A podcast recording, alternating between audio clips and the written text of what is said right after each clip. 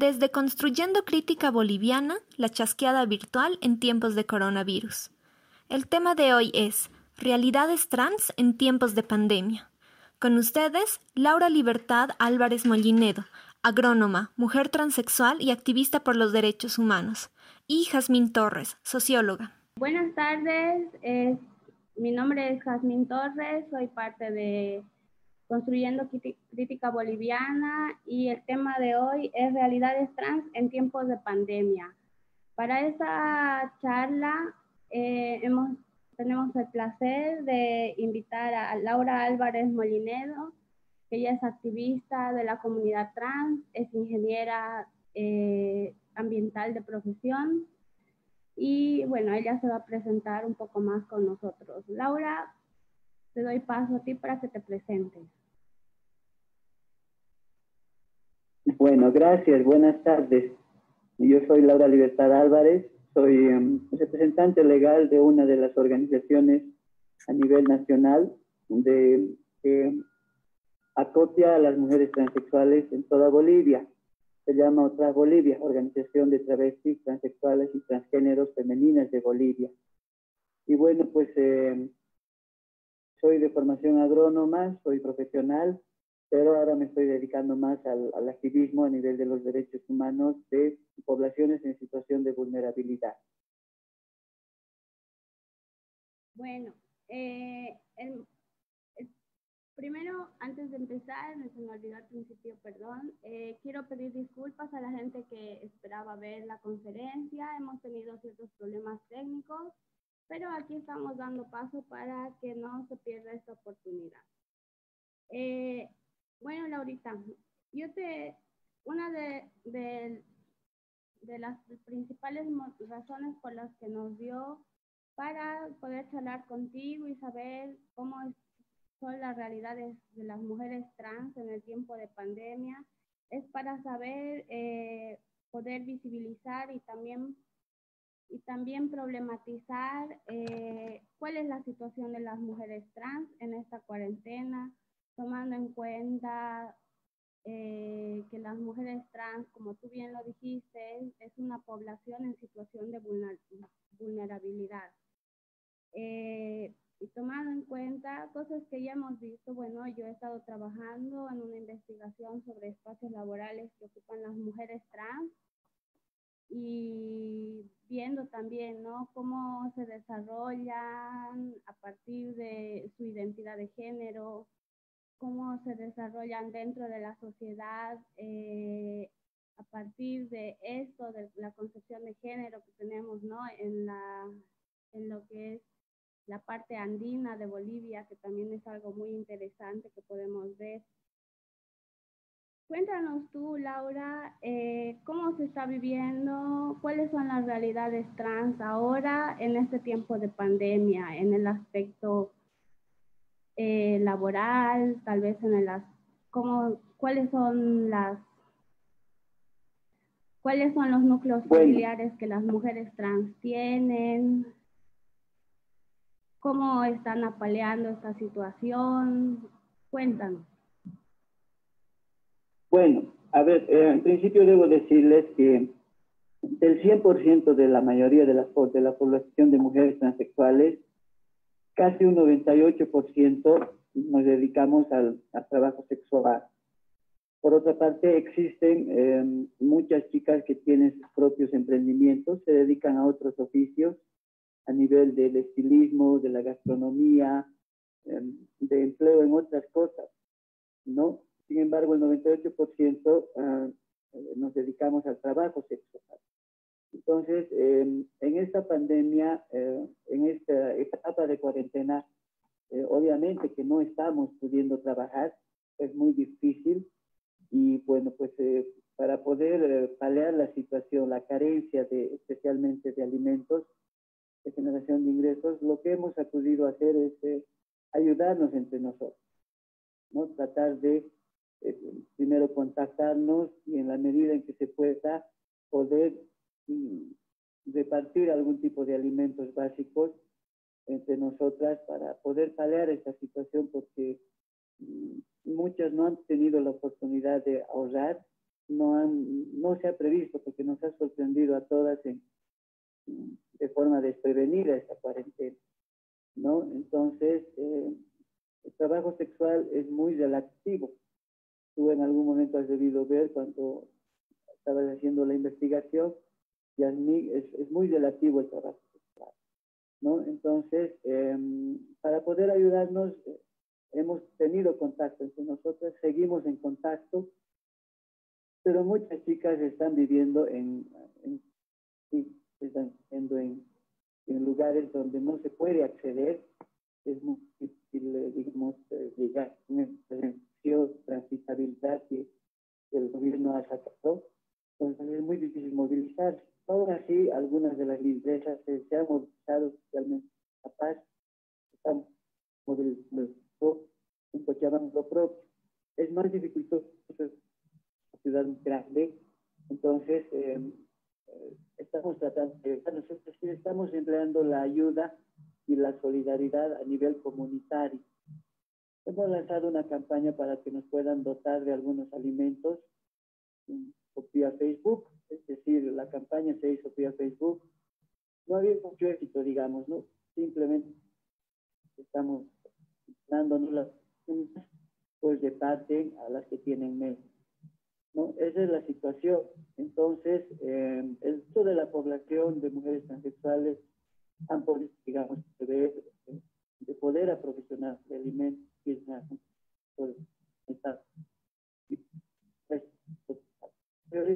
estamos esta la, la población cuando generas empezó de forma artificial.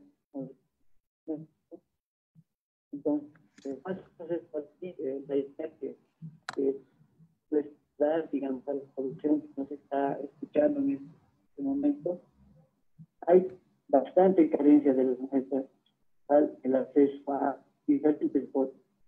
En este caso, los alimentos, muchas no están teniendo que comer, están comiendo cosas muy básicas. Y esta pero hay al de la población. Te, ya, te escucho un poco entrecortado, Laura. Eh, tomando en cuenta... Estamos en el... tomando en cuenta, digamos, que a partir de la... Hola, ¿ya? Hola, ¿me escuchas? Laurita, ¿me escuchas? Hola. Ya. Te decía... Muy entrecortado. Ya. Eh, te decía,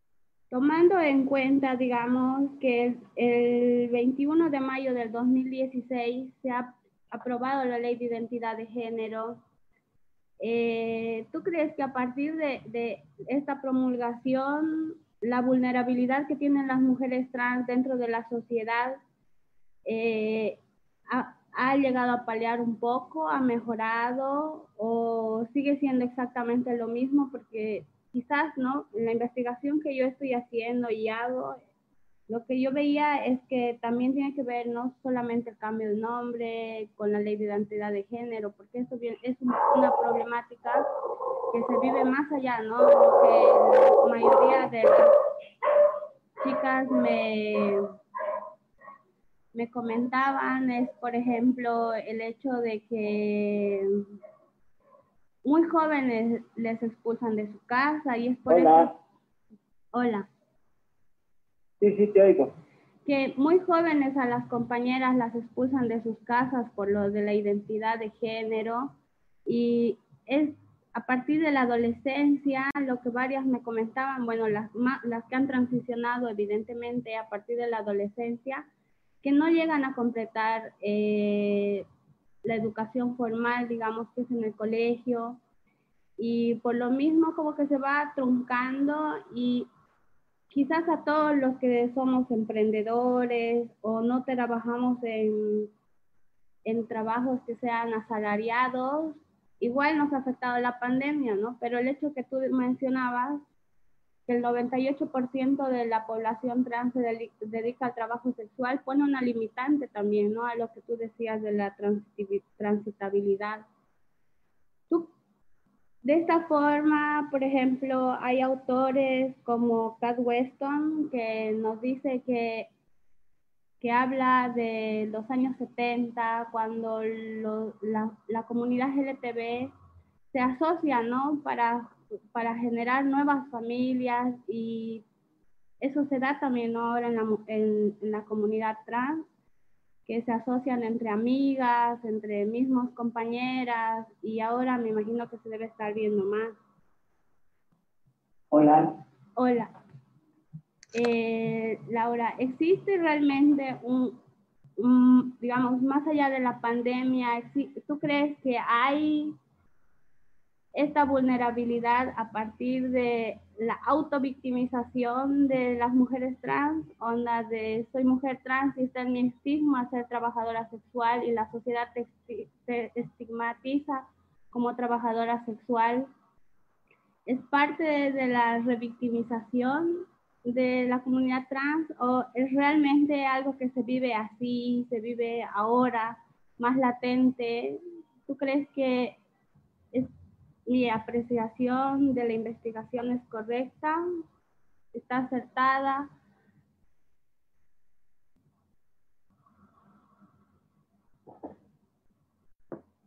Aló. Laura. Hola, ¿me oyen? Sí, sí, te, yo te escucho bien. Ya, bueno, mira, a ver, eh, en realidad el estima de la población transexual es, muy avanzado en Bolivia. Todavía la población tiene una idea muy, muy vaga, digamos, de, de la existencia de mujeres transexuales. La ley de identidad de género solo reconoce nuestra identidad, es decir, a través de la documentación hemos podido hacer el cambio de dato de nombre, el dato del sexo y la imagen. Eh, una vez que sale la sentencia constitucional del año 2017, nos quitan absolutamente todos los derechos. Es decir, yo no me puedo casar, no puedo adoptar hijos, no puedo ejercer el liderazgo político, puedo, eh, compito con esta cuestión de la paridad en, la, en la cuestión política.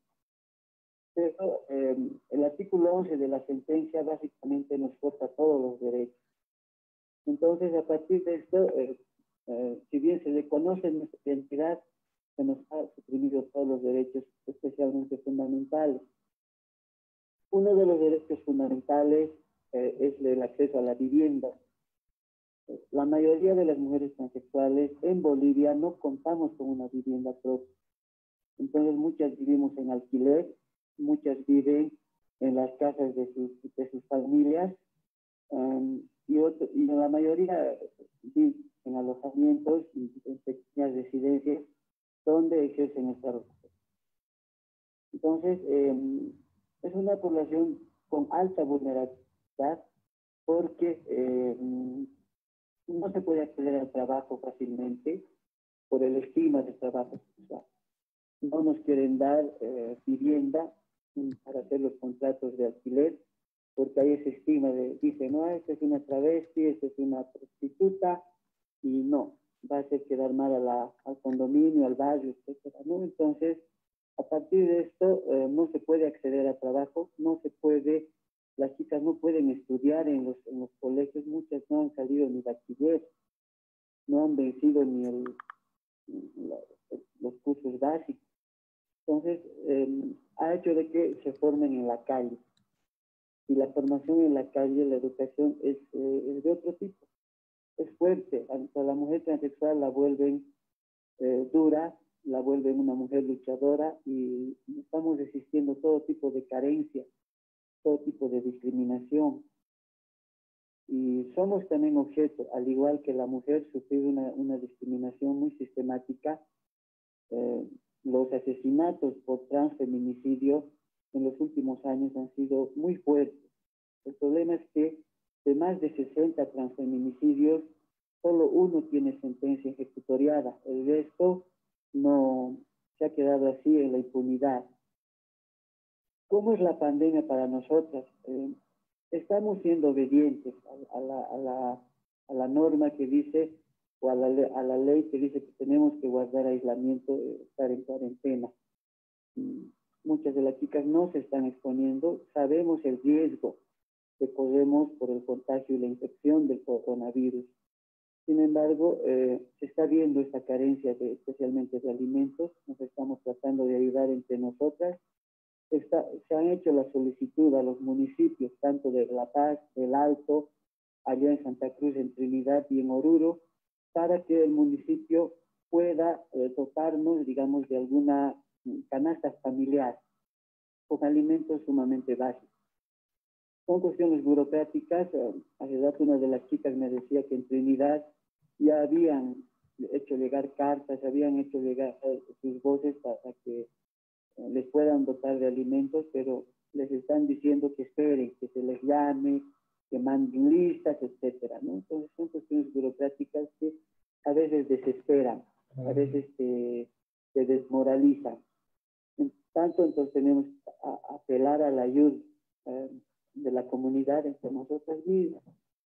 Esa es la situación ya, te cuento que eh, las chicas están ya eh, sintiendo esta, este grado de confinamiento que tenemos a nivel nacional. Sin embargo, mm, para nosotras no es, eh, yo voy a decir, no es nuevo, porque si bien eh, como población, eh, como nos califican minoritariamente, posiblemente estemos en la última, en el último escalón de la lista de espera para que nos puedan dotar de algo. Los bonos familiares, consideran familia a la estructura básica, papá, mamá, hijo. Muchas de las mujeres transexuales vivimos solas. No hemos logrado constituir y estructurar una familia como tal. Algunas chicas tienen sus convivientes, alguna que otra está a cargo de, de uno o dos niños o viven también con adultos mayores. Son contados los casos, pero la mayoría eh, individual. Entonces esto hace de que eh, el estigma se, se, resiente cuando tienes que entregar un bono familiar y te dicen que tienes que tener hijos, tienes que estar a cargo de una persona con discapacidad o ser adulta mayor. Entonces se refuerza el estigma, se refuerza la carencia. No podemos esperar de ayudas porque aparte de ser burocráticas, siguen con el estigma, ¿no? ¿Qué cosa eh, ¿Qué cosa está esperando eh, la sociedad? Que en el confinamiento nos muramos, que en el confinamiento y cuarentena dejemos de existir. Pues no, no nos vamos a dejar. Hemos sabido sobrevivir a través de historia, años y años de discriminación, diferencia y olvido de la sociedad. Entonces, entre comillas, para nosotras esta situación de confinamiento es otra etapa de... Eh, de, la indiferencia de la sociedad, otra etapa del olvido que sostienen no solo las autoridades, sino la misma familia, sino la misma sociedad. Entonces, como que, pues, ya estamos acostumbradas, ya hemos pasado por este tipo de etapas de, abandono y de indiferencia de la sociedad. Tal vez algo más que puedas, eh, alguna duda que puedas tener ya. Mira, yo Laurita, en el tiempo que he estado... Hola. Hola, que te decía que en el tiempo que he estado indagando sobre el tema, eh, justamente... Hola, ¿me escuchas? Hola, ¿me escuchas? Laura, ¿me escuchas? Hola. Hola, ya. Ya. ¿Dónde, ¿Dónde te has ido? Aquí, aquí estoy. ¿Me escuchas, Laurita? Hola. Sí, muy entrecortado. Eh, dame un ratito. Hola. Hola, ¿ahora me escuchas?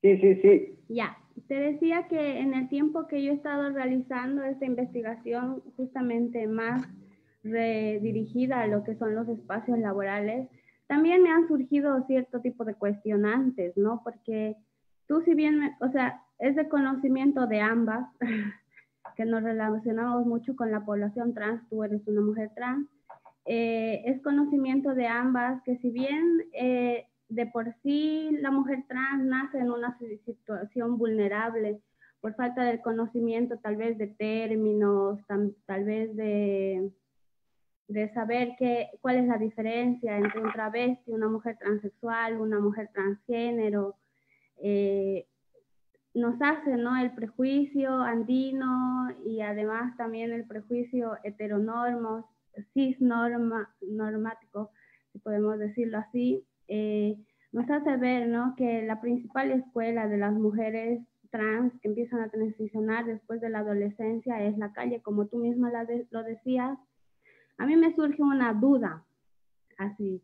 Yo digo, ya, eh, esto sí es una realidad, es una realidad que se puede ver, que se puede palpar, que, que, yo he podido vivir a través de los congresos que he participado con ustedes, conocer la realidad que ustedes tienen, pero también me pregunto es, como comunidad trans, por ejemplo, líderes trans como tú, tal vez Luna, Hola. ¿me escuchas? Tal vez como hola, ¿me escuchas?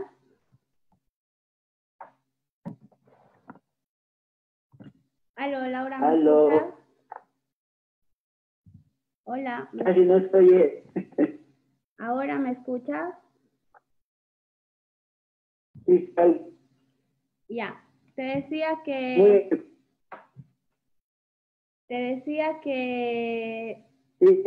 Ahora sí.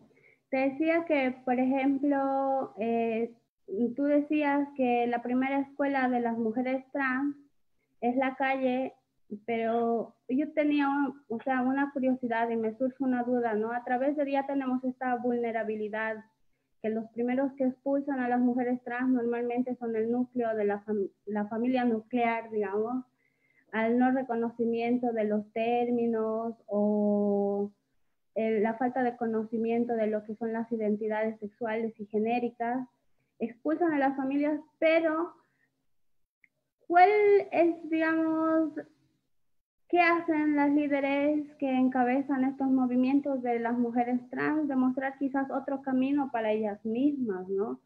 Decir, ya sí es verdad que la población trans, el 98% somos trabajadoras sexuales, Tú decías, vivimos solas o con convivientes o tal vez eh, con mismas mujeres trans que también viven entre ellas, que no se cuentan como familias nucleares.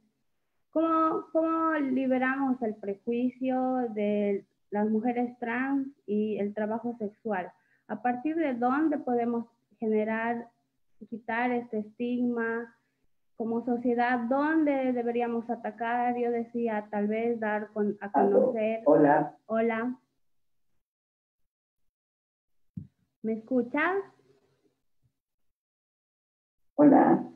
Hola. Hola.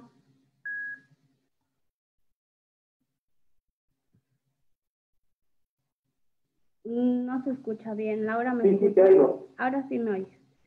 ¿Qué hacen las líderes trans? Muy entrecortado. Ya.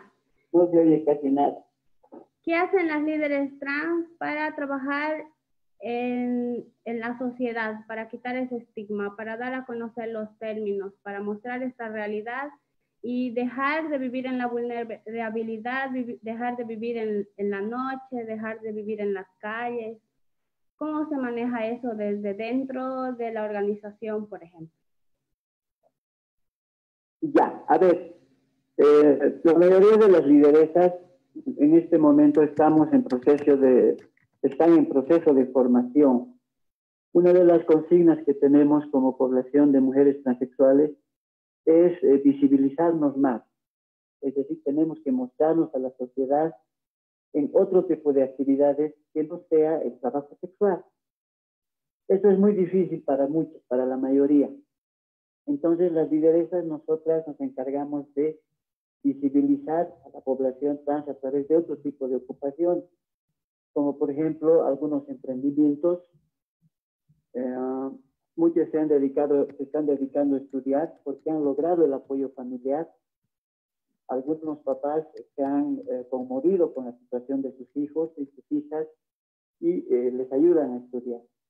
Otras sobreviven este, con trabajos diferentes, dedicándose a labores de gastronomía, labores de limpieza, eh, muchos son, son peinadoras, las chicas son estilistas, pero nosotros lo que hacemos como lideresas es visibilizar esta cuestión, es decir, que la sociedad en conjunto nos deje de ver como solamente como prostitutas. Eh, queremos que la sociedad nos eh, deje de vernos así como un objeto sexual. Entonces, nosotros nos estamos visibilizando. Yo te cuento que eh, tenemos un programa de televisión donde mostramos la realidad de las mujeres trans eh, a nivel nacional. El programa de televisión se llama Nosotras Decidimos y está producido y conducido por tres mujeres transexuales. A través de este medio lo que queremos es que la población eh, reflexione y analice que eh, la situación de la población de mujeres transexuales es muy dura, no es muy fácil de sobrellevar. Eh, seguimos sobreviviendo al no poder acabar estudios a un trabajo que es muy estigmatizado y tiene muchos riesgos como es el trabajo sexual entonces, eh, estamos visibilizándonos. Eh, realizamos eh, congresos, realizamos encuentros donde entre nosotras reflexionamos todo esto. A veces invitamos a algunas autoridades, algunos decisores políticos para que puedan tener conciencia de esto. Porque esto no solo es la aceptación, la tolerancia y el respeto, sino también las autoridades tienen que saber que tenemos necesidad como cualquier eh, ciudadano y ciudadana de nuestro país. Pero esas necesidades no las puedes eh, satisfacer en tanto hay un prejuicio de odio, de intolerancia, un prejuicio de objetivación del cuerpo de la mujer transexual. No somos objeto solamente sexual, sino también somos objeto corporal, porque la sociedad piensa que eh, tenemos que reflejar un cuerpo de mujer o de hombre para poder acceder a derechos, para poder eh, desenvolverlos en la sociedad. Al no tener conciencia de eso, entonces eh, surgen los prejuicios, surgen los prejuicios que nos dicen qué cosa va a hacer una transexual, una prostituta, cómo va a beneficiar al país. ¿No? Entonces, eh, ahí es donde nosotros las lideresas nos ocupamos de contactar con las autoridades, de contactar con otro tipo de personas que puedan ser influyentes en la sociedad. No nos olvidemos que los principales influyentes en nuestro país en este momento son los de carácter político, pero también están los artistas, también están escritores, escritoras, hay filósofos y filósofos que eh, están llegando a comprender cómo es la realidad de la población de mujeres transexuales especialmente. Entonces tenemos que romper esa, barrera de prejuicios en toda la población. ¿Por qué? Porque transexuales no solo son, no solo como las mujeres eh, maduras, adultas, también hay niños y niñas que se están descubriendo como tal. Entonces el surgimiento de las identidades pasa también por la eh, niñez y la adolescencia. Pero también hay que ver cómo protegemos a nuestros adultos mayores, a nuestras adultas mayores, que están eh, todavía ejerciendo trabajo sexual a la edad de 60, 70 años. Entonces, en esa medida tenemos que saber cuidar también eso, tenemos que prever cómo las vamos a, asistir a estas mujeres, porque no tienen jubilación, no tienen ningún beneficio social, eh, se están muriendo en el abandono, tanto de sus familiares como de la misma sociedad. Entonces, eh, la primera forma de romper el esta, este espíritu de la mujer transexual es romper los prejuicios. Hay que romper los prejuicios eh, a nivel de, de una visión patriarcal, a nivel de una visión machista, a nivel de una visión misógina, eh, para que nosotros podamos desenvolvernos no de forma normal, ¿no? sino ejercer todos nuestros derechos y obligaciones en un país que se dice ser eh, pluricultural, plurilingüe, entonces, eh, ese es nuestro objetivo. En esta pandemia estamos viendo el, total abandono a la mujer transexual, total abandono a la mujer transexual. Porque la sociedad se sigue ocupando de otra, otras poblaciones, menos de la población transexual, menos de la población LGBT. En ningún canal he oído a Tita hablar a nivel periodístico de ni siquiera mencionara lo que es la población LGBT, cómo se está abandonando esta población. O sea, hay una total indiferencia en un momento de crisis tan fuerte como este. Pero seguimos acá, no vamos a eh, dejar que nos dejen en la indiferencia y en el abandono y no vamos a dejarnos morir tampoco, ¿no? Entonces, eh, seguimos acá. Las mujeres transexuales somos parte de esta sociedad, somos parte activa de esa sociedad. De alguna forma nosotros pagamos impuestos, de alguna forma movemos, movemos el aparato productivo de, de nuestra sociedad, de nuestras ciudades. Esa es la situación, Jazz, y bueno, pues eh, el mensaje que tengo para las chicas es que sigamos resistiendo, sigamos en el pos de, eh, de aguantar esta pandemia, eh, ya pasará la tormenta y saldrá el sol, y, pero no se va a acabar la lucha. Vamos a seguir luchando, vamos a seguir en la reivindicación y el cambio de la estructura de los prejuicios ante todo. Eso sería. Laurita, buena onda con respecto de lo que tú decías, eh, de hecho, nosotros nos cuestionamos aquí como construyendo crítica boliviana el hecho de, que nos parece sumamente importante el tocar los temas de la comunidad LGTB, porque si bien se ha tocado a la gente que estaba migrando, que se quedaron en Pisiga, o temas medioambientales, es importante también tocar el tema de la comunidad LGBT en especial, eh, yo tengo interés por trabajar en, lo que es el tema de las mujeres trans, porque existe también, ¿no? Esta, el doble estigma de cómo bajar de, bajar, bajar un peldaño, ¿no? Del de soy varón, un varón y soy una mujer trans, te quitas el privilegio este machista de,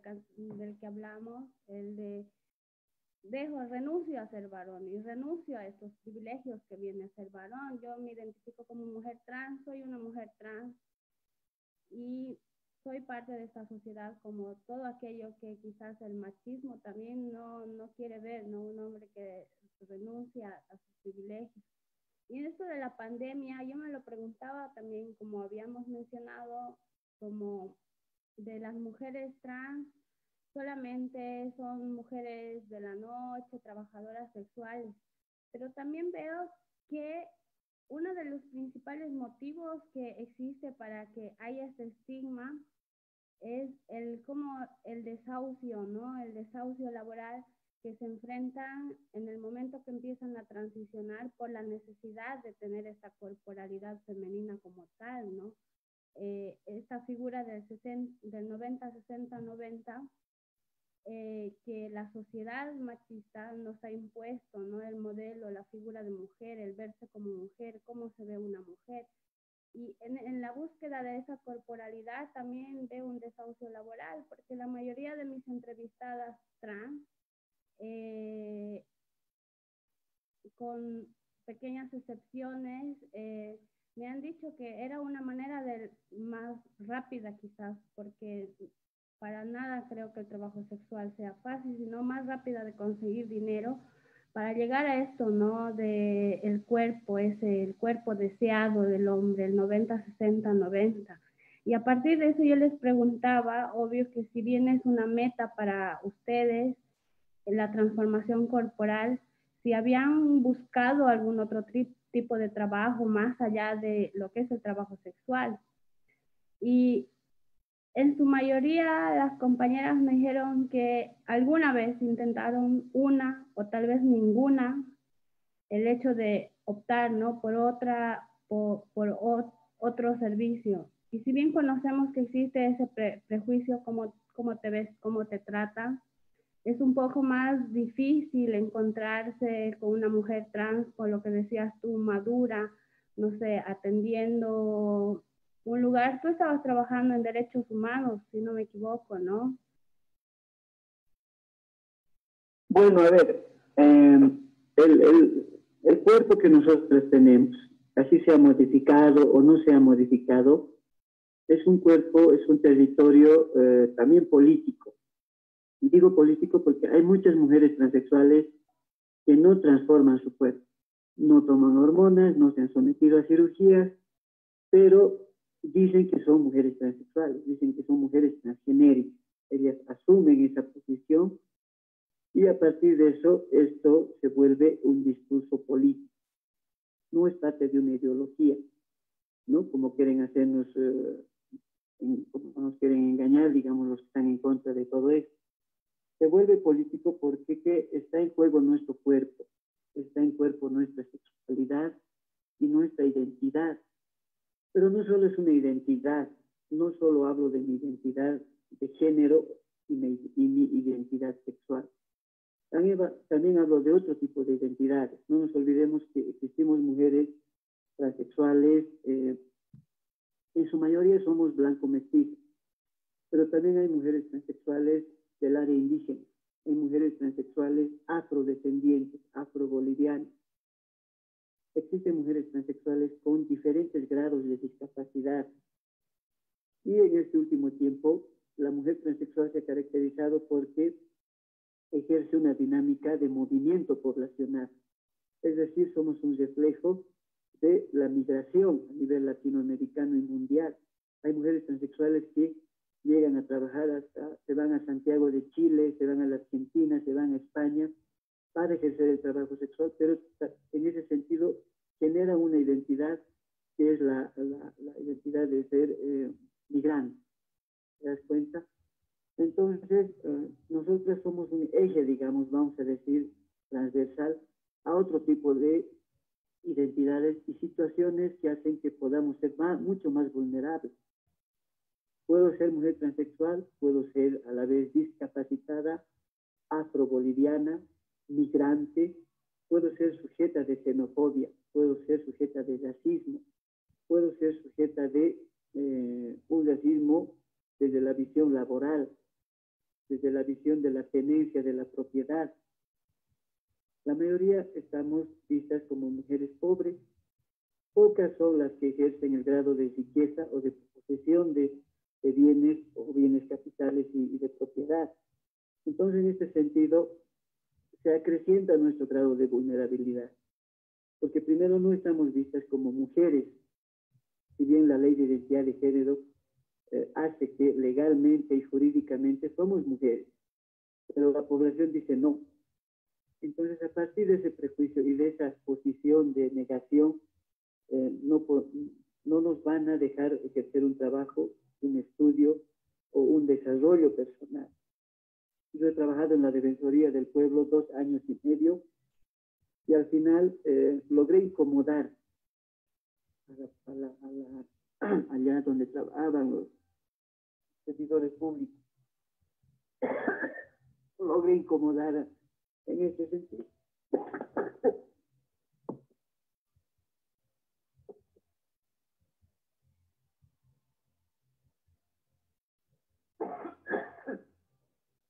¿Aló? Aló. Hola, hola. Pero lo que yo te decía, todavía no respondes. de que si bien existe eso, lo de la ley de identidad de género, para apropiarse, ¿no? De esta soy yo, esta es mi imagen, este es mi nombre. Y también existe la ley 045 contra todo, contra el ley contra el racismo y todo tipo de discriminación, toda forma de discriminación. Yo veo, ¿no? Que hay este, esta semilla un poco centrada en, en la cabeza de las mujeres transjóvenes, porque yo he hecho entrevistas a mujeres, mujeres trans desde aproximadamente los 17 años hasta los 45, si no me equivoco. Y si bien hay mujeres trans que en el principio de su identidad en su familia las han rechazado, decías tú al ver la situación, las vuelven a coger para darle la oportunidad de estudiar, de formarse, lo que decías tú a nivel de cocina, corte confección, repostería, y todo ese tipo, tipo de cosas. Pero se siguen como poniendo trabas, ¿no? dentro de lo que es la educación. Yo le preguntaba a una de mis entrevistadas que está estudiando ahora Derecho en la UPEA, le decía, ¿cuál ha sido la mayor traba que has encontrado dentro de la universidad? Y me decía que la mayor traba que tenía, por ejemplo, era, era más que de los alumnos con los docentes. El, asumir, ¿no? Más que asumir, porque creo que no se trata de pedir permiso tampoco, sino de reconocer tu existencia. Los docentes es donde más te ponen trabas, ¿no? De reconocer tu existencia como mujer trans. Si decís, sí, ella es mujer trans, insisten en, en hacer comentarios como el compañero, eh, cómo, cómo, te llamabas cuando eras varón y ese tipo de cosas que ya no deberían hacerse, ¿no? Que ya no, no existen. Yo soy esta persona, yo me presento de esta forma, pero aún así eh, siento que existe como dentro de la comunidad trans también un poco de el miedo, ¿no? A enfrentarse a, a sentar presencia, a decir yo soy, yo estoy, esto estoy, así estoy y así voy a hacer justamente por eso que decías, que las mujeres trans de por sí ya sufren prejuicios, estereotipos, estigmas y demás, pero también yo creo que es un poco, ¿no? El de revictimizarse a través de eso. No lo veo en ti particularmente, pero he visto también en otras chicas trans. Es como, soy trans, ¿para qué voy a pedir otro trabajo que no sea este, el trabajo sexual? Nunca me he animado a pedir otro trabajo porque he escuchado que y realmente la insistencia a, reafirmar que, que existen, que existimos, digamos, como mujeres trans dentro de la sociedad, mm, veo también que es un poco miedo de las mujeres trans a decir, sí, yo voy a ir a presentarme ese trabajo. Otra cosa que me mencionaban también dentro de las entrevistas que he hecho y alguna vez lo hemos conversado contigo, es eh, esta necesidad de, de que la gente dé la aceptación de sí, sí, Laura, tú eres trans, así que tú me has convencido que eres una mujer que existes, y recién te tomo en serio, que no existe, también veo eso, ¿no? De aceptar esto, lo que decía, ser migrante, mujer trans, migrante, negra, que yo también lo he visto, por ejemplo, aquí que estoy ahorita en Iquique, he visto cómo se ha modificado, ¿no? El trabajo sexual, porque aquí hay un toque de queda de 22 horas a 05 de la madrugada. ¿Cómo se ha modificado se han acomodado también, ¿no? Las, trabajadoras sexuales, esto de la pandemia y el toque de queda, particularmente aquí, es que ahora están ejerciendo el trabajo sexual de 7 a 10 de la noche.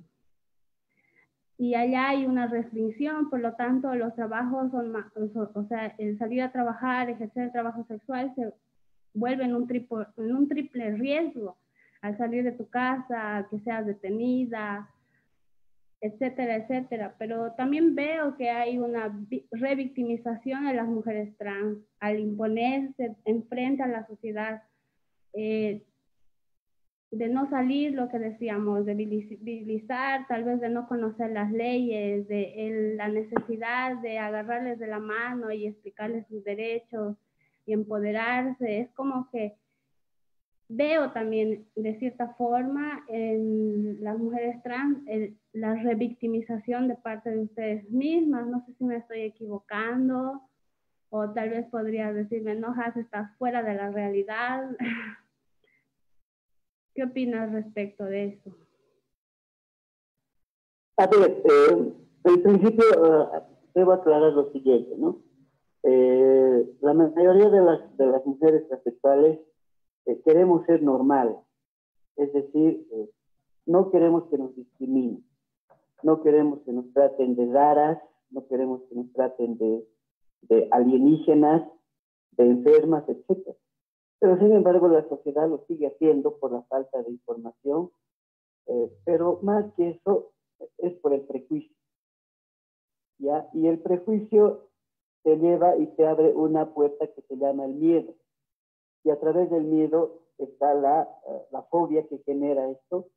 Y, la, una vez que se genera la fobia, se genera la violencia. Entonces, una vez que tú te ves, que no te ven normal, te quieres normalizar, quieres ser parte del conjunto de la sociedad, quieres aparentar ser totalmente mujer. Para eso te modificas el cuerpo. A tal punto te lo modificas que si bodas de hormonas, te haces cirugías de todo tipo, poniendo en riesgo tu propio cuerpo y tu propia, propia salud, con el objeto de ser normal. Aún así llegas a un hospital, llegas a la policía o llegas a un forense donde te tienes que descubrir corporalmente y te dicen ustedes hombres. Y por lo tanto ya te comienzan a tratar de diferente forma. Por eso es que la mujer transexual, eh, aparte de querer ser parte de la normatividad, ser parte de la heteronormatividad incluso, aún así nos vemos como sujetas de discriminación y de, abandono e indiferencia. El hecho de que te victimices es por esta razón. Pero nosotros estamos aprendiendo de que no es necesario la revictimización y la victimización de la, de la mujer transexual por la cuestión de la sexualidad, de su sexo, de su carácter, de identidad.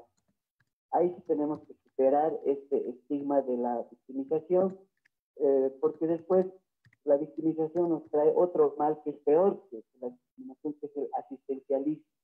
Exacto. Es decir, estiramos la mano para que nos den un mendrugo de pan, para que nos exigiendo respeto, y nos mal acostumbramos a eso.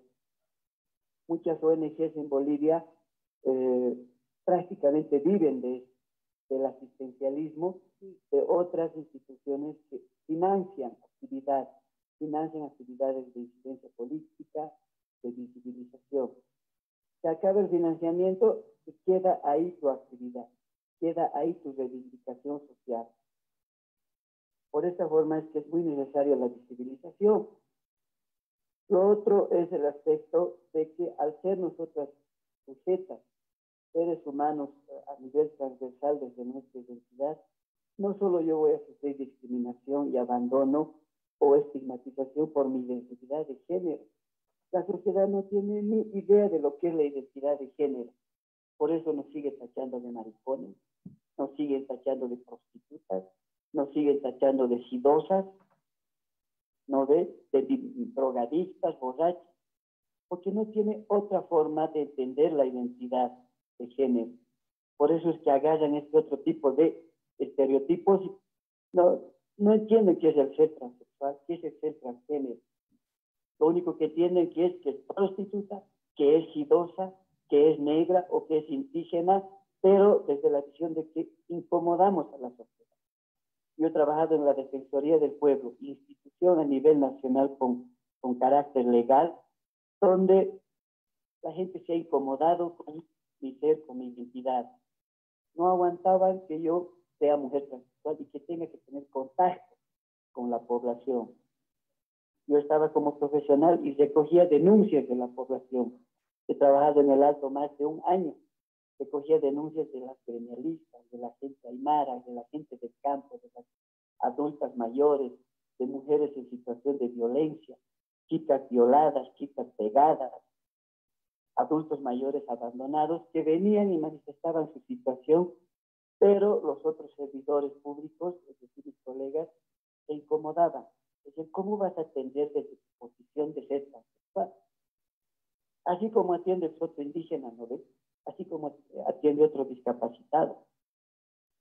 No por el hecho de que yo esté en silla de ruedas, voy a mal recoger una denuncia. No por el hecho de que yo tenga un carácter de identidad diferente al binario, no voy a poder trabajar. Entonces nosotros estamos incomodando en esta sociedad y al incomodar generamos prejuicios. Una vez que se genera prejuicio, se genera la intolerancia y la fobia. La fobia te da paso al miedo y el miedo te da paso a la violencia. Y la violencia tiene muchas formas de expresarse. Puede ser más violento el carácter de asistencialismo que te doy o el carácter de abandono e indiferencia. Puede ser más violento cuando te meten un cuchillo en el pecho y te quitan la vida y acaban con toda tu existencia. De ahí los transfeminicidios. O puede ser más violento que te encierren so, pretexto de un carácter de pandemia y te dejen en el olvido. Que se mueran los transexuales, que se mueran los gays, las lesbianas. Nadie se, se va a percatar de su muerte porque estamos más ocupadas de decirle al mundo, quédate en casa, quédate en casa, bajo un privilegio. A ver, ven a mi casa. Quiero que veas dónde estoy viviendo y cómo estoy viviendo si tengo o no tengo la alacena el refrigerador con alimentos, si tengo o no tengo las comodidades que tienen los que me están ordenando mandarme a la casa. Los que están ordenando mandar a la casa tienen todas las comodidades, tienen internet, tienen televisión por cable, tienen todos los servicios garantizados, tienen una casa y un techo donde pueden ir a dormir, donde quedarse a dormir. La mujer transexual no, están en alojamiento, ahora están en la preocupación de cómo van a pagar los alquileres, cómo van a pagar su agua, su luz, cómo van a pagar su consumo de gas, consumo de internet. No es nomás decirte, anda, quédate en casa cuando no da alimentación, las garantías, las garantías sanitarias. Ese es el cuestionamiento de las poblaciones en situación de vulnerabilidad. Por eso es que la gente está saliendo a trabajar. Por eso es que vemos un alto donde pareciera que no hacen caso y se los tacha de ignorantes, se los tacha de salvajes, de indisciplinados, de desobedientes. Y se les hace caer la culpa a ellos. Por tu culpa la gente está muriendo. Pero qué error más grande de las autoridades. ¿No? Entonces, nosotras, a nivel de esta pandemia, que no nos echen la culpa a nosotros, porque nosotros históricamente se nos ha olvidado, históricamente se nos ha discriminado. Entonces yo la reflexión que lanzo no es nomás decirte que te quedes en tu casa, sufriendo de hambre, sufriendo de indiferencia, sufriendo de discriminación. Nos siguen discriminando aún así cuando estemos encerradas en nuestra casa. Salimos a la, a la calle, la discriminación se acrecienta peor todavía. Salimos a querer buscar un trabajo y a querer estudiar, olvídate. Se nos niega o se nos discrimina en esa medida. Entonces, quedarme en mi casa para qué? Para que se, seguir sufriendo discriminación e indiferencia o pretexto de un, de, un, de un virus. Eso no es justo. La reflexión que yo lanzo es que no se está garantizando a la población los eh, elementos básicos como es la comida, el alimento. No me puedo quedar en casa con el estómago vacío. No me puedo quedar en casa cuando se me está generando dudas de cómo voy a salir luego de esta pandemia a luchar en la calle, a luchar en mi trabajo. Claro. Entonces este discurso como que no es tan fácil de sobrellevar.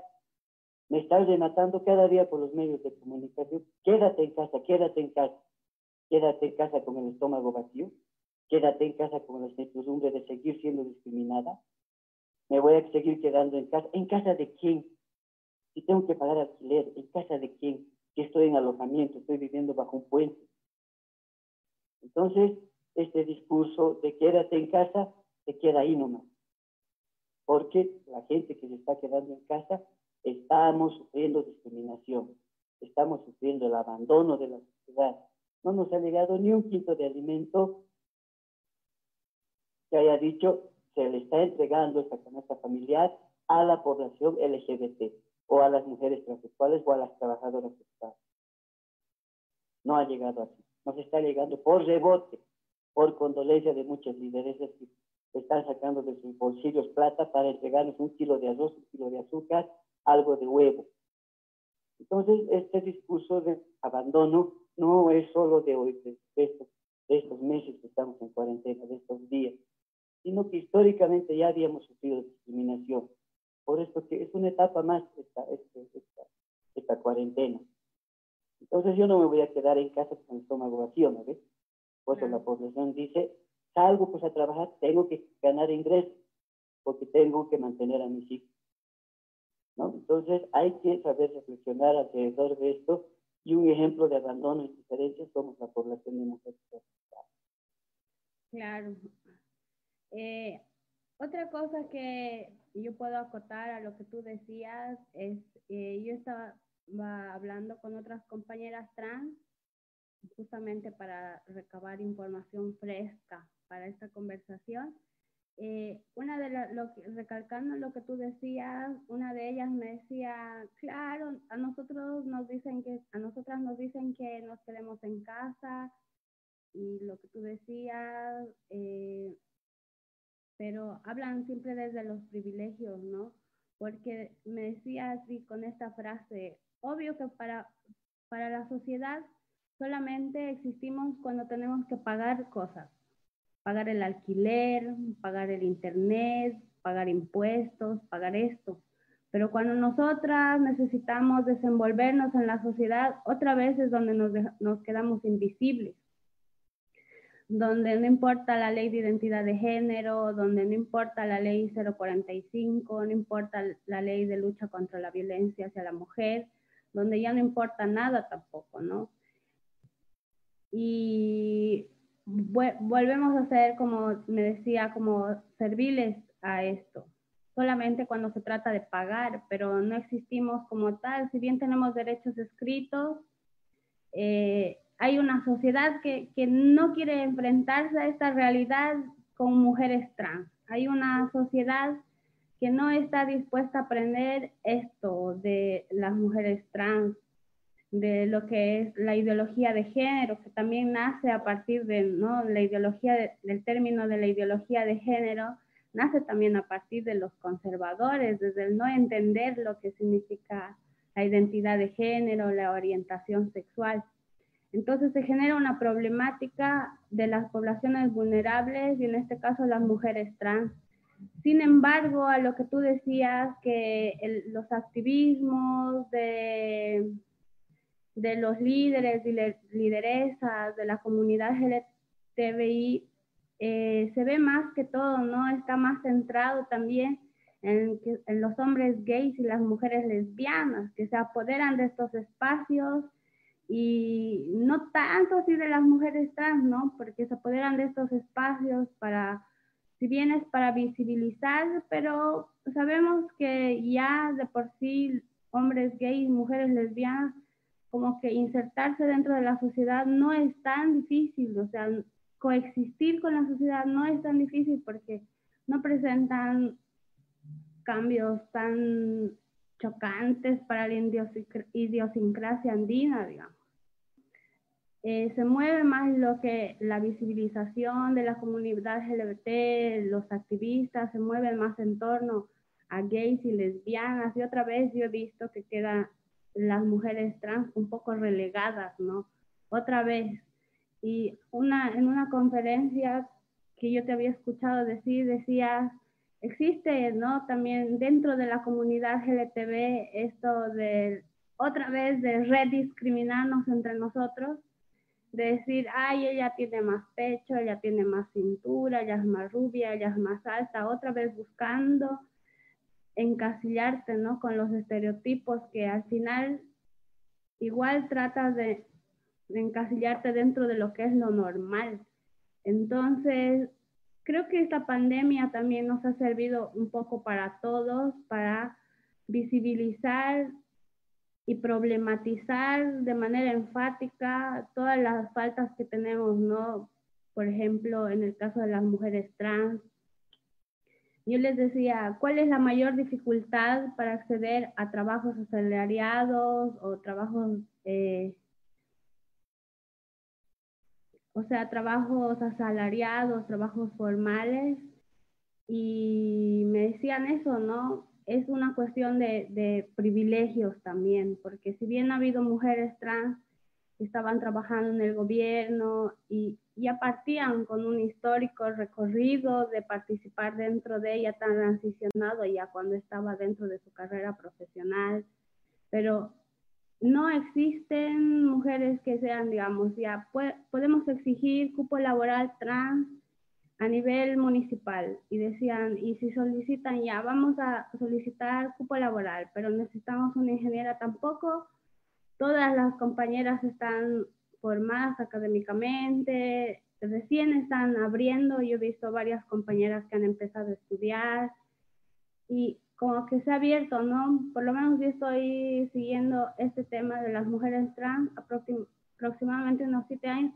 He visto que en este tiempo que yo lo estoy siguiendo, porque debe ser una lucha de antes, pero en este tiempo que lo estoy siguiendo, como que hay más visibilidad, se ve más, hay mujeres trans actuando en videos, en películas, las entrevistas, carteles en la ciudad sobre no discrimines con mujeres trans, libretas. Hay más actividades en, torno a visibilizar a la comunidad LGTBI. Sin embargo, creo que sí. Así es. Mira, eh, el, el, el, Hola, dime. Hola. Dime. Sí, mira, el, el, el, hecho de ser normales, como ya te había dicho, es, eh, es uno de los logros que quiere la, la, la, mujer transexual. Nadie quiere que la discrimine, nadie quiere que, la, que sea violento como una. Eh, el mejor ejemplo que tenemos ahorita es el, el, de la mujer. Tener la condición de mujer ahorita eh, en, en, esta etapa de, de aislamiento y de confinamiento es más violento para muchas mujeres las denuncias por violencia en el hogar o por violencia intrafamiliar se han acrecentado con las mujeres. Tener la condición de mujer es muy duro así, porque la mujer tiene que estar, eh, quiere salir más bien de su casa para no seguir siendo violentada. ¿Te das cuenta? Nosotras nos hemos confinado porque hemos visto también que la violencia no solo es en, en su casa, sino también es en la calle, en su trabajo. Por esa razón tal vez me estoy quedando en casa. Estoy tomando un descanso para agarrar fuerzas y volver a salir a la calle y volver a luchar contra esa, contra esa indiferencia, ese tipo de discriminación. El transexual, yo cuando invitaba a esta, a esta tertulia, decía cuáles son los ideales de la mujer transexual. El primer ideal de la mujer transexual, y va a sonar bien ridículo, es el de sobrevivir nosotros estamos sobreviviendo como podemos, como queremos en este mundo de indiferencia, en este mundo machista. ¿No? Yo no puedo sobrevivir cómodamente bajo un resguardo de privilegio de educación, de privilegio de vivienda, de privilegio de trabajo. No, no soy privilegiada laboralmente, porque donde llego a trabajar incomodo a ese, a ese espacio no solo por mi corporalidad, sino por mi discurso de decir que soy mujer transexual. Entonces no te permiten trabajar, ¿no? te cansan, te hostigan, te acosan, y al final son violentos o violentas. No puedo trabajar en esas condiciones, pero caramba, sigo resistiendo en este mundo porque no me voy a dejar morir, no me voy a dejar discriminar. Le voy a decir a esta sociedad a través de todas sus instituciones, ya sean políticas, religiosas, eh, comerciales, políticas, etcétera, le voy a decir que yo soy una sujeta no solo de derechos y responsabilidad, sino yo soy una sujeta con el carácter y el derecho de ser diferente al texto y a la norma. Porque eso es lo que soy, soy diferente en ese aspecto. Entonces, es una forma de romper el prejuicio, es una forma de decirle a la sociedad respeta y acéptame como soy, pero no solo eso, que no quede en discurso tu respeto, que no se quede en discurso tu aceptación. También así me dejas estudiar, me dejas trabajar, me dejas criar hijos, me dejas hacer lo que tú haces. Así seas flaca, seas alta, seas gorda, seas afro, seas indígena, seas pecho hablante, seas mocetén, leco, seas pobre, seas rica, seas fea o bella.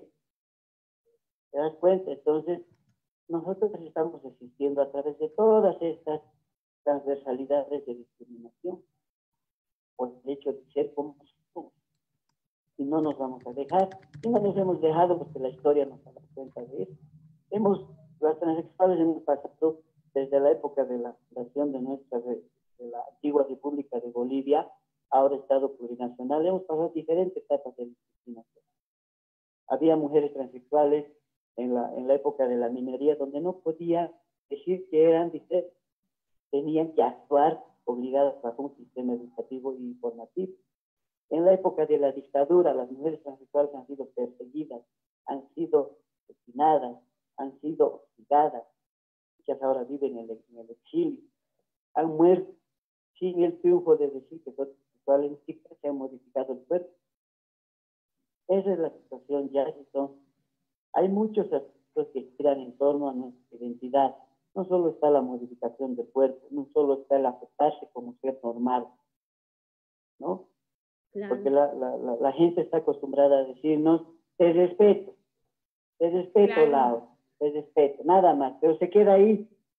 Te tolero también. Pero respetar sin dar, sin darme mis otros derechos. ¿Cómo me van a respetar si no me dejan trabajar?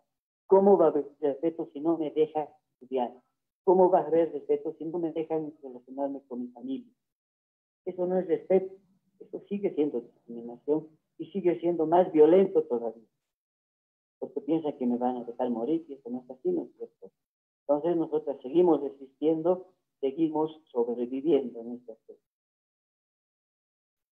Mm, ya, eh, yo tengo una pregunta particular. A mí me surge la duda. Hasta ahorita yo no he podido responderme a mí misma y espero que tú me ayudes a resolver esta duda. ¿Cuál es, eh, mira, es una pregunta en dos. ¿Cuál es a nivel, digamos, a nivel social y académico, cuál sería la tarea que nosotros tendríamos que hacemos este tipo de investigaciones para visibilizar ¿Cuál es la tarea que tenemos como académicos y como sociedad para visibilizar este tipo de temas? ¿Cómo sería la mejor forma de hacer visibles estos temas dentro de la sociedad y de la academia también? Ya. A ver, eh, la academia ya maneja bien los conceptos de sexualidad, de, de sexo. Maneja muy bien estos términos, pero desde etiquetas diferentes. Es muy diferente un gay de clase social pobre a un gay de clase social rica. Es muy diferente una transexual que se haya ganado un Oscar como actriz. Es muy diferente una transexual que haya ganado un Miss eh, España en el extranjero a una transexual que no tiene dónde dormir, a una transexual que no tiene dónde comer o a una transexual que está en condición de diabetes o de VIH-Sida. Entonces, mal puedo decir que el reflejo que la academia y los medios de comunicación te demuestran, te dicen, mira, la transexual ha ganado un Oscar porque eh, ha actuado bonito, o esta transexual ah, ha ganado el Miss España, y te está demostrando esta verdad. Pero nadie habla de la transexual que está ejerciendo trabajo sexual día y noche, nadie habla de la transexual que no puede estudiar, Nadie habla de la transexual que está pasando por una condición de VIH-Sida. Nadie habla de la transexual que ha sido botada de su trabajo o ha sido echada de su, de su centro educativo. La academia no se está centrando en estas realidades, solamente nos está conceptualizando, nos está enunciando, no se involucra, porque la academia nos está mirando todavía de arriba en una situación vertical, porque yo sé más y tú no sabes nada tú eres mi objeto de estudio. Yo sé más porque yo he leído a Kant, yo he leído a, Dostoyevsky, yo sé más porque he leído al Gabo, yo sé más porque he pasado seis años de estudio con maestría y doctorado. Tú simplemente eres el objeto de estudio. No hay un involucramiento de la academia porque no sí anunciando nada más. Es ta, lesbiana, ta, eh, transexual, ta, nos siguen enunciando para hacer mención en los derechos humanos, pero nunca van a bajar ese nivel. Digo bajar porque realmente estamos abajo. Estar abajo significa no tener vivienda, no tener comida, no tener educación y morir en la indiferencia. La academia nos sigue enunciando, nos sigue utilizando sobre textos de avance académico, pretextos de conocimiento, pero a partir de eso no genera una nueva epistemología no genera nuevos conocimientos. Ahí la academia se ha trancado, se ha perdido de lo que es la situación LGBT, de lo que son las diversidades queer, las diversidades del bisexual, las diversidades del, pansexualismo.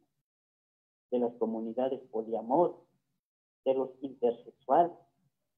Caramba, no solo existen gays, lesbianas y trans, también existe una diversidad de expresión de sexualidades y de género.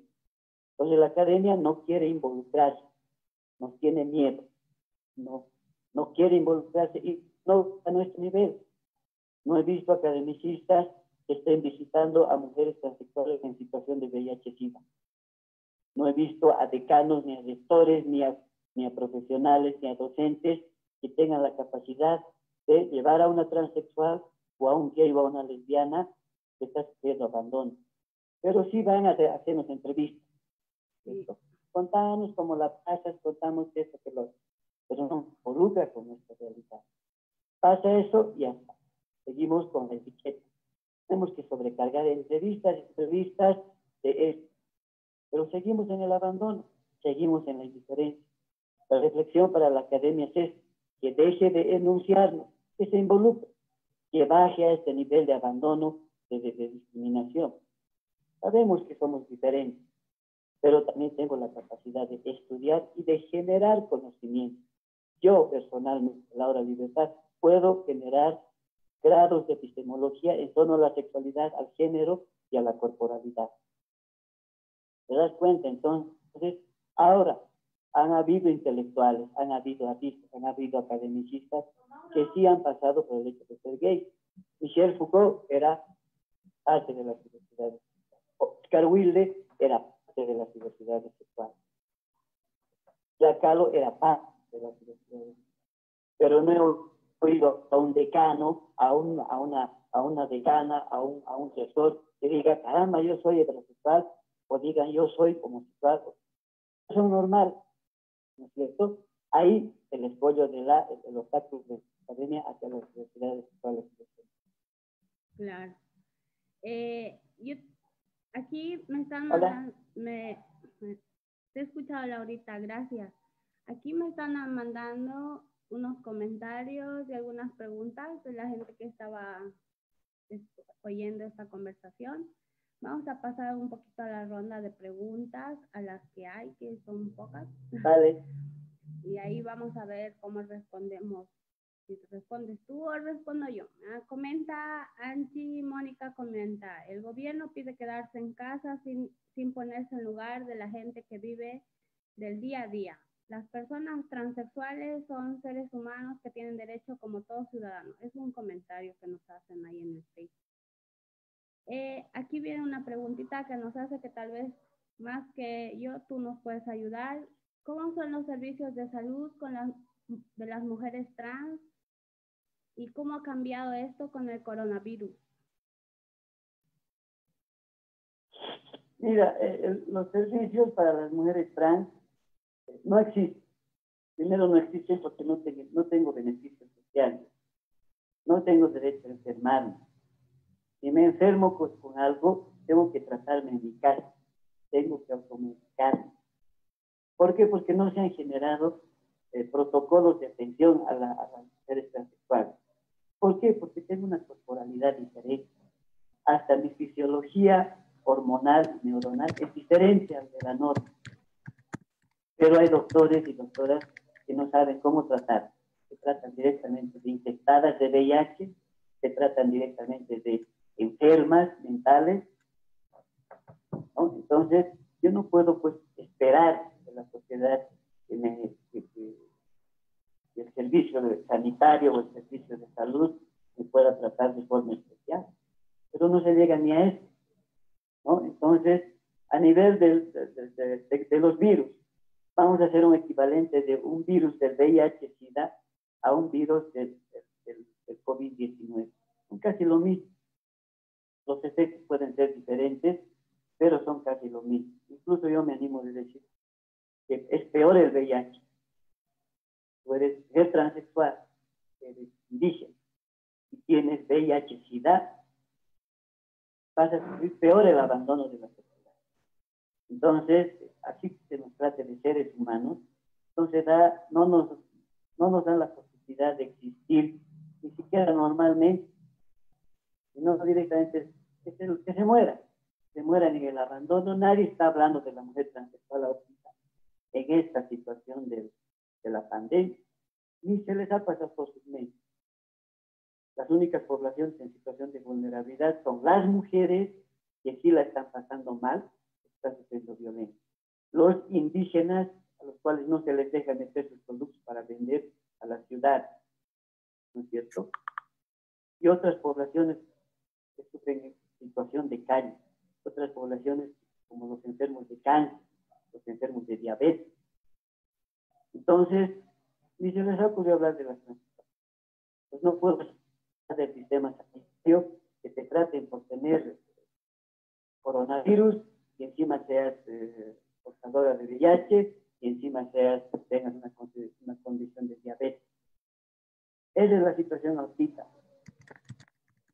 No ha, no, no ha habido ni siquiera la necesidad de, de, pasar por esta pandemia para que en anteriores momentos, en anteriores años, yo llegue a cualquier centro de salud y directamente se me trate mal.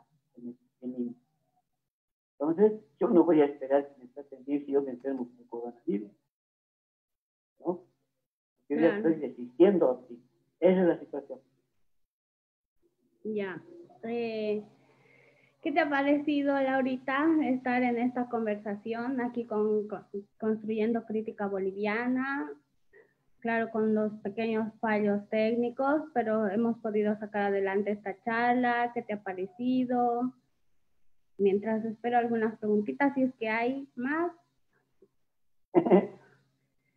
Cuéntame. Sí, pues vamos a seguir hablando de otros temas también, ¿no?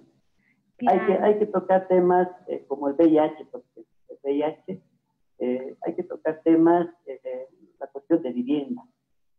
Ahorita para la mujer transexual es muy, muy necesario, eh, cuando te dicen quédate en casa, ¿de quién? ¿En qué situación me dices que me quede en casa? ¿Qué en casa? Entonces, suena hasta, tiene un contrasentido, suena hasta ridículo, te piden quedarte en casa, la casa donde quieres. No puedo pagar mi alquiler, estoy viviendo en situaciones de, de, de precariedad y de, confinamiento muy triste.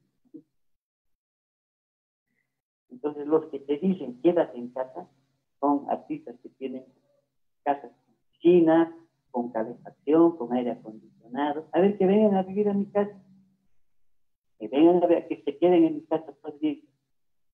Vamos a Entonces, esos temas son, son cruciales para poquito hacer ver cómo esta situación de la pandemia está visibilizando otros temas de desigualdad, de discriminación, de violencia, N temas, ¿no? Están surgiendo no solo a nivel de población, sino con otras poblaciones. Ya, Laurita, eh, gracias por estar en este Hola. espacio. Gracias por comentarnos, por ayudarme a aclarar mis dudas, como siempre. Y ya nos vamos a despedir de este espacio. Otra vez mis disculpas a la gente que no nos ha podido ver. Hemos tenido problemas técnicos. Pero ahí estamos, saliendo con esta temática importante para nosotros, tocar los temas de poblaciones en situación de vulnerabilidad. Así que muchas gracias Laura, espero que en otra ocasión nos podamos conectar para hablar otro tema, para que nos digas tus, tus ya, pues, También darle las gracias a Camilo y a la otra compañera que están eh, de toda esta, esta, buena movida para reflejar diferentes situaciones, entre ellas Gracias también a ellos. Y bueno, estas cuestiones técnicas siempre suceden, pero por lo menos hemos hablado. no nos habrán visto, pero hemos hablado. Gracias y bueno, pues besos y abrazos y cuídense. Chao, Larita, gracias. Nos vemos.